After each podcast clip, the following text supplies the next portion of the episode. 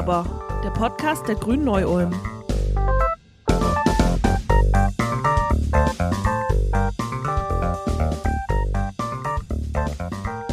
Liebe ZuhörerInnen von Nu aber, dem Podcast der Grünen Neu-Ulm, ihr kennt sie alle, die Bilder aus der Ukraine. Furchtbar schrecklich und sie zeigen wirklich das ganze Ausmaß und die Gräuel des Krieges. Es ist jetzt nicht verwunderlich, dass Hunderttausende Ukrainer und Ukrainerinnen fliehen. Die erste Anlaufstelle ist dabei zwar oft Polen, auch andere osteuropäische Staaten wie die Republik Moldau, aber immer mehr kommen auch bei uns in Deutschland an.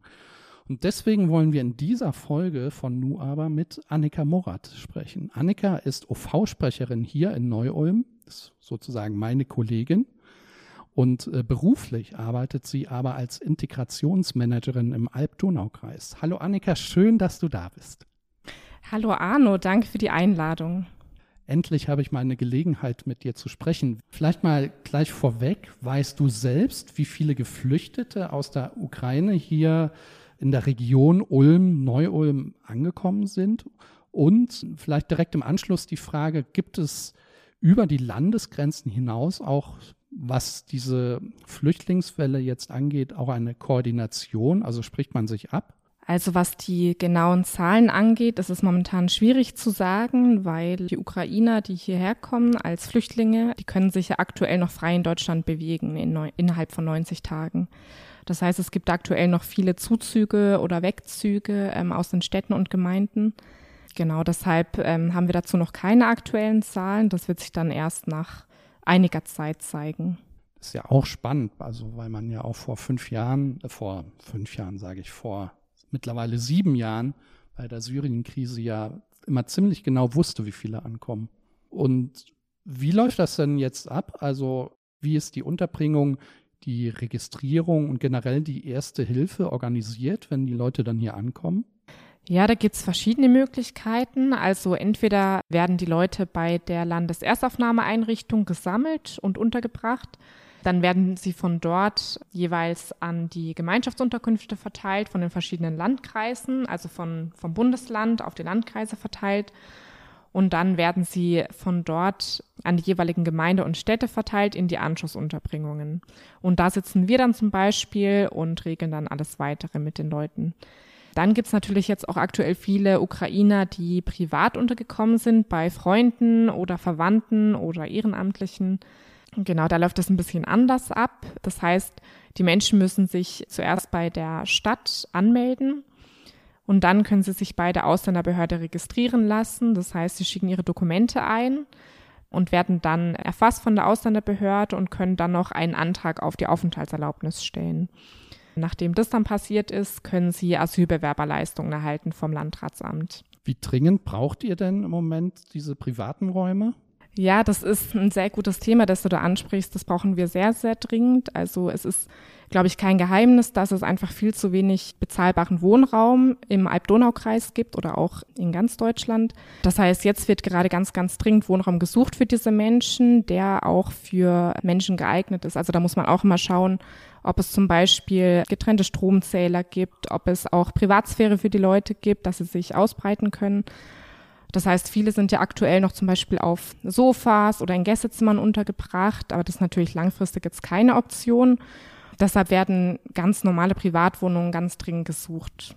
Und da gibt es auch vom Landratsamt eine Koordinierungsstelle, die dann auch alle Angebote im Blick hat und dann aktiv auch den Leuten anbieten kann, die in Frage kommen, sodass die dann an die jeweilige Wohnung vermittelt werden können.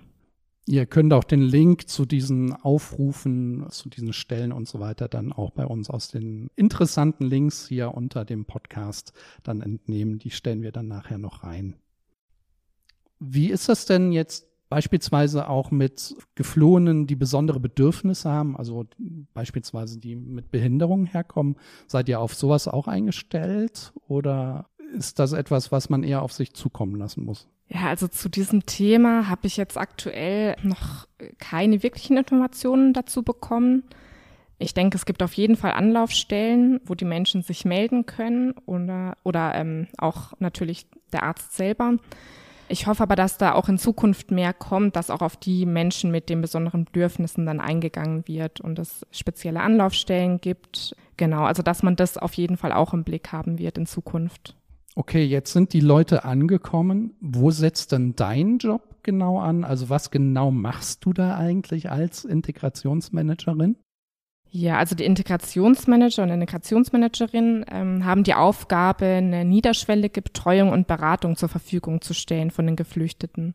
Also das heißt, wir sind zur Stelle in allen Fragen und Themen des täglichen Lebens, sei das jetzt zum Beispiel einen Antrag auf Aufenthaltserlaubnis zu stellen oder Vermittlung in Sprachkurse, Vermittlung von Arbeitsangeboten, Anträge für Leistungen wie Arbeitslosengeld 2 oder Wohngeld, aber auch Koordination oder Kooperation mit Vereinen und Institutionen wie Ehrenamt, mit Kindergärten und Schulen sind wir im Austausch, mit Sprachkursträgern.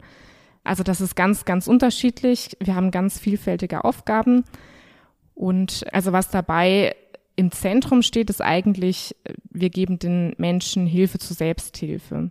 Also wir sind da, um den Menschen zu helfen mit dem, was sie nicht selber können, aber unser Ziel ist es, die Menschen dazu zu ermutigen oder dazu zu befähigen, dass sie sich selber dann helfen können und selber auch zu den jeweiligen Regeldiensten gehen können.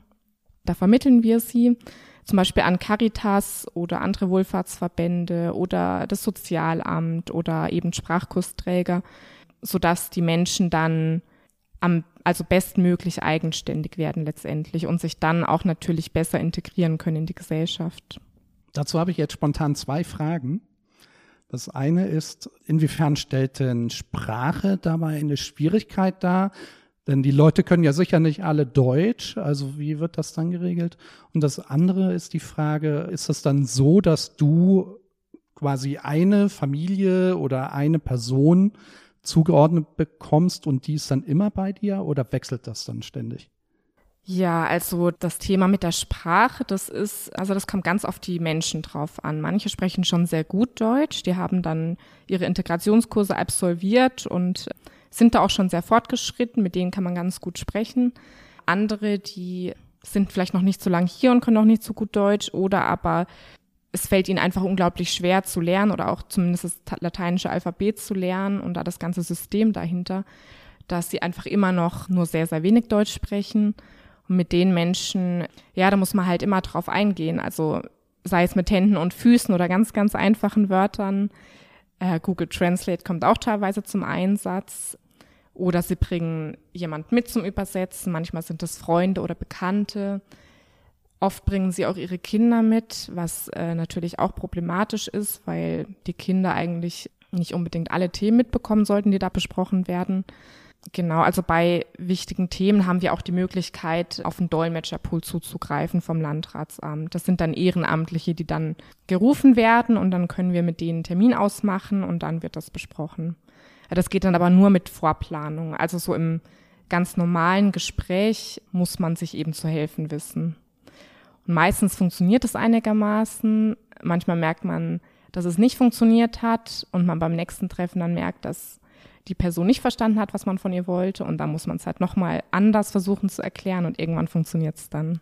Bei uns ist es auch so, wir haben in unserer Gemeinde, sind wir zu zweit, also zwei Integrationsmanagerinnen und wir haben uns die Leute aufgeteilt. Also jeder hat ungefähr die Hälfte davon und wir betreuen dann auch immer die, dieselben Familien weil das einfach ja anders schwierig ist, weil man halt doch bei vielen Sachen lange dran ist oder Sachen nachverfolgen muss und dann ist es auf jeden Fall besser, wenn eine Person für längere Zeit eine Familie betreut.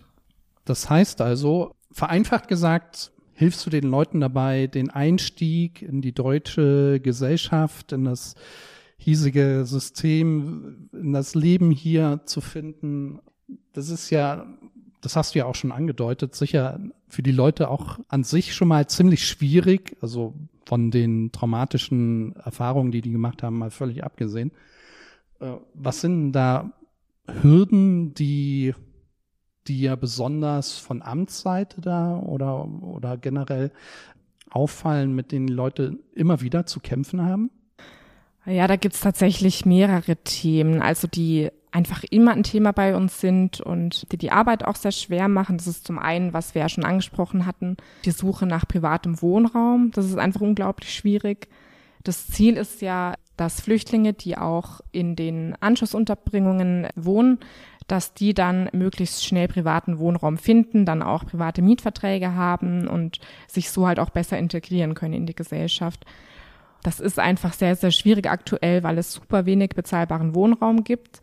Und dann sind ja Flüchtlinge oder generell auch Ausländer zusätzlich benachteiligt auf dem Wohnungsmarkt, einfach weil da vielleicht auch Sprachhürden einfach bestehen oder es da einfach Vorurteile gibt gegenüber diesen Leuten. Das ist ein ganz, ganz großes Problem. Da gibt's aber jetzt zum Beispiel eine tolle Initiative von der Caritas in Ulm. Die haben ein Projekt, wo sie speziell Menschen, die Probleme bei der Wohnungssuche haben oder auch schon lange suchen, unterstützen. Das Projekt heißt Türöffner. Und das funktioniert so, dass da eine Mitarbeiterin die Menschen, die eine Wohnung suchen, dann auch in einem Mietverhältnis begleitet ein Jahr lang und dann zwischen, Verm äh, zwischen Vermieter und Mieter vermittelt und koordiniert, so dass auch die Vermieter eine größere Sicherheit haben, dass da noch jemand im Hintergrund ist und ähm, die Miete auch pünktlich kommt, dass da alles in Ordnung ist, dass die Menschen wissen, wo sie hingehen können, wenn sie Probleme haben. Also das ist ein ganz tolles Projekt, aber das ist auch jetzt das Einzige, von dem ich jetzt weiß in der Umgebung. Sowas sollte es viel öfter geben, denke ich. Ist das jetzt im Zuge des Krieges in der Ukraine entstanden oder gab es das vorher schon? Das gab es vorher schon. Das ist auch nicht nur für Geflüchtete offen, sondern auch allgemein für Obdachlose oder Menschen, die in sehr großer Wohnungsnot sind und da Probleme haben. Ja, dann gibt es noch andere Probleme, zum Beispiel die deutsche Bürokratie an sich. Da bekommen Familien teilweise zehn Briefe vom Jobcenter innerhalb von einer Woche, die alle auch so formuliert sind, dass sie auch ich teilweise nicht verstehe beim ersten Durchlesen und die zwei oder dreimal lesen muss. Das finde ich ist ein ganz großes Problem, weil man da auch sehr leicht überfordert wird von der ganzen Papierflut und von der Sprache, die da einfach verwendet wird. Also vielleicht wäre es da mal ein Anreiz, dass auch die Briefe von solchen Behörden auch in einfacher Sprache verfügbar wären weil das dann den Leuten auch, denke ich zumindest, teilweise die Ängste nehmen würde, diese Briefe auch zu lesen. Und würde es natürlich auch erleichtern, dass sie selber die erstmal verstehen können und dann auch nicht bei jedem Brief dann zu anderen Menschen zur Hilfe kommen müssen, zum Beispiel zu uns. Ja, warum sollte das auch nicht möglich sein? Ich meine, bei den Nachrichten ist das mittlerweile völlig normal, dass dann auch äh, Nachrichten in einfacher deutscher Sprache angeboten werden. Genau für solche Leute, die da noch Schwierigkeiten haben. Äh, ja, genau. Es gibt ja auch einige Initiativen, die Ämtern und Behörden dabei helfen, ihre Websites oder auch allgemein Schriftverkehr in einfacher Sprache zu verfassen. Wie ist es denn generell mit der Bereitschaft der alteingesessenen Bevölkerung, sage ich mal, äh, jetzt Menschen mit Migrationshintergrund aufzunehmen und zu integrieren? Also das kann ich jetzt natürlich nur so beantworten, wie ich das jetzt in meinem Umfeld mitbekomme. Das kann ich jetzt nicht generell sagen. Aber so wie ich das wahrnehme, ist da immer noch eine hohe Bereitschaft. Also auch unabhängig jetzt von der Ukraine-Krise. Zum Beispiel in der Gemeinde, in der ich jetzt tätig bin, gibt es einen Helferkreis, der ist noch sehr aktiv der hat sich vielleicht ein bisschen verlagert, also weil natürlich die Menschen auch nach und nach eigenständiger geworden sind, dann hat es sich ein bisschen reduziert, beziehungsweise Menschen betreuen jetzt spezielle Familien, anstatt überall zuständig zu sein. Es gibt aber auch zum Beispiel Privatpersonen, die sich immer wieder melden für Sprachtandems mit Geflüchteten. Oder es gibt Arbeitgeber, die sich melden mit Arbeitsangeboten, die explizit dann Flüchtlinge ansprechen wollen. Es gab jetzt auch schon Kooperationen mit dem DLRG, wo ein Schwimmkurs zum Beispiel für Mädchen organisiert wurde, weil da eben speziell dann auch geschaut wurde, was sind die Bedürfnisse von diesen Menschen, weil zum Beispiel muslimische Mädchen teilweise nicht am allgemeinen Schwimmunterricht in der Schule teilnehmen können. Da hat der DLRG sich überlegt, dass man da doch einfach einen Mädchenschwimmkurs machen könnte, dass die Kinder eben trotzdem schwimmen lernen. Also sowas findet immer noch oft statt und das ist auch immer ganz toll, wenn die Leute dann auf uns zukommen für Hilfe. Das sehe ich auf jeden Fall. Mm, es beruht aber natürlich auch immer auf Gegenseitigkeit. Also wo Hilfe angeboten wird, da muss sie natürlich auch in Anspruch genommen werden, beziehungsweise die Angebote müssen genutzt werden, dass es dann auch zustande kommt. Oder Vereinbarungen müssen eingehalten werden, zum Beispiel zu wöchentlichen Tandem-Treffen. Und dann funktioniert das auch. Und dann ist die Bereitschaft auch hoch, weil dann, ja, weil dann auch gesehen wird, dass das auch gerne angenommen wird. Hat sich das jetzt durch den Krieg in der Ukraine auch nochmal verändert, verstärkt oder ähm, ja, weniger geworden wird es wohl hoffentlich kaum sein im Moment? Also weniger ist es jetzt nicht geworden. Ich habe schon auch beobachtet, dass jetzt mehr und mehr Menschen auch speziell für die ukrainischen Geflüchteten natürlich ähm, aktiv geworden sind, zum Beispiel Sachspenden sammeln oder uns teilweise Spiele mitgeben oder Schokolade für ukrainische Kinder. Genau, dann natürlich auch privaten Wohnraum zur Verfügung gestellt haben. Also da sehe ich schon aktuell, dass da ganz, ganz viel Hilfsbereitschaft einfach da ist. Und ich hoffe auch, dass das so bleibt, dass es jetzt noch einige Zeit so anhält, bis die Leute eben selber Fuß gefasst haben. So, jetzt sind ja jetzt aber auch nicht alle freundlich gesinnt. Es wollen nicht alle helfen und es gibt auch Teile der Bevölkerung, die sogar recht feindlich gegenüber Menschen eingestellt sind, die jetzt nicht in Deutschland geboren sind oder die nicht die gleiche Hautfarbe haben oder was auch immer. Kommt sowas auch bei dir an? Also wir rufen da Leute bei euch an und beschimpfen dich oder oder ist das was, wo du wie in so einer Firewall sitzt und das bleibt eigentlich relativ weit draußen? Also da muss ich zu meinem großen Glück sagen, das kam bisher noch nicht bei mir an. Also ich denke, es gibt diese Menschen bestimmt, aber zumindest in der Gemeinde, in der ich jetzt tätig bin, da ist es noch nicht vorgekommen und ja, da bin ich auch sehr froh drum. Also es scheint doch, dass die Menschen, die dann sich für die Geflüchteten engagieren wollen und da helfen wollen, dass die noch lauter sind als die, die dagegen sind. Zumindest für mein Umfeld, was ich so beobachte. Ja, vielleicht seid ihr auch generell dazu noch nicht so ein strategisch wichtiges Ziel oder so. Wir haben ja vorhin schon über das Projekt der Caritas gesprochen. Wir haben auch darüber gesprochen, dass man sich bei bestimmten Stellen melden kann, wenn man Wohnraum zur Verfügung stellen kann. Was kann man denn ganz allgemein auch darüber hinaus noch machen, wenn man helfen möchte?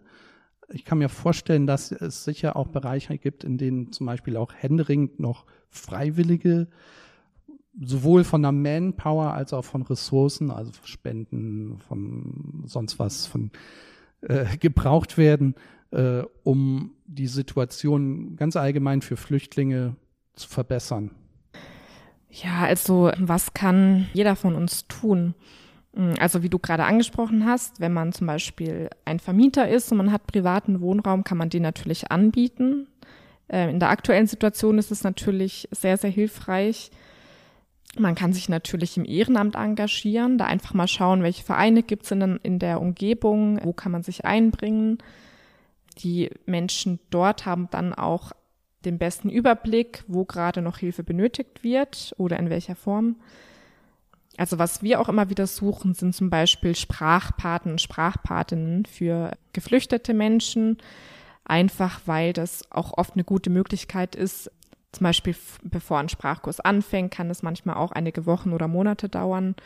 Oder zum Beispiel, es müssen Kinder betreut werden, deshalb kann momentan kein Sprachkurs besucht werden. Dann sind so Sprachpatenschaften eigentlich eine gute Möglichkeit für die Leute, halt trotzdem in der Übung zu bleiben und Deutsch zu lernen und da einfach an sich zu arbeiten, ohne dass sie jetzt auf einen Kurs warten müssen zum Beispiel. Dann kann man natürlich auch, wo eben Bedarf ist, kann man natürlich Sachen spenden. Das wird da auch auf den jeweiligen Websites, wird dann auch meistens ausgeschrieben, was gerade gesucht wird. Oder man kann Nachhilfe anbieten für Kinder in der Schule. Das wird auch sehr oft gesucht.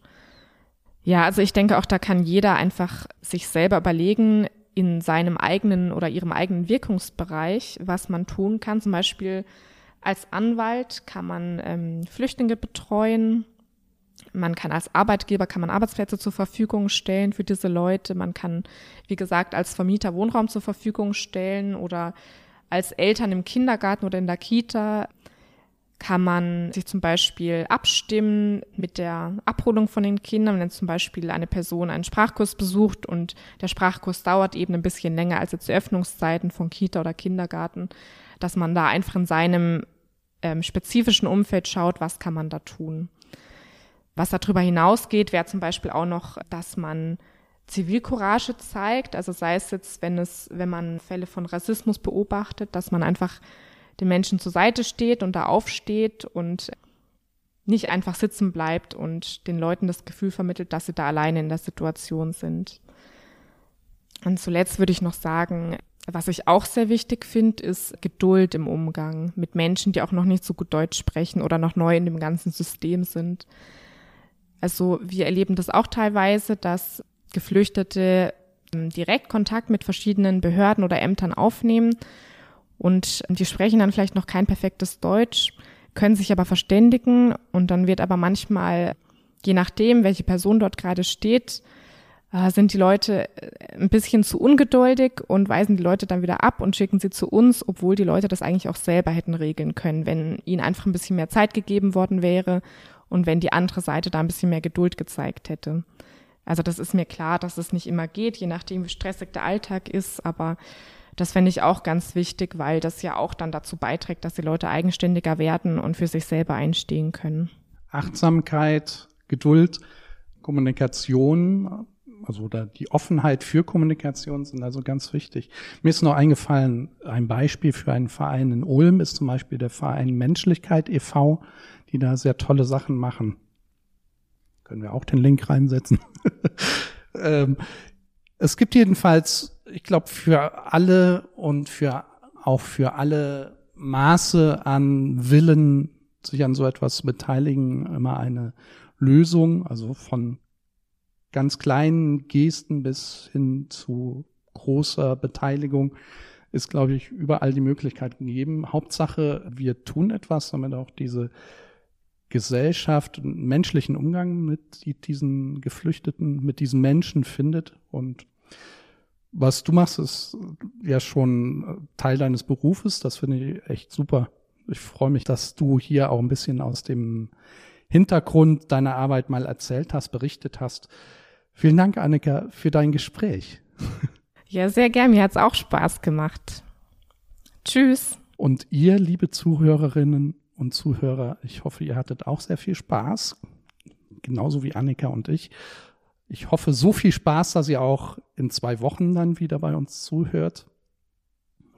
Ich habe sie schon erwähnt, die Links, die ihr unter dem Podcast bei uns auf der Homepage findet. Und ich würde mich total freuen, wenn ihr die Folge hört, teilt, äh, andere Leute auf uns hinweist. Bis zur nächsten Folge wünsche ich euch eine gute Zeit, bleibt gesund das Coronavirus ist immer noch da, auch wenn es im Moment auf leiseren Sohlen daherkommt. Ich freue mich auf euch. Bis zum nächsten Mal. Macht's gut und tschüss.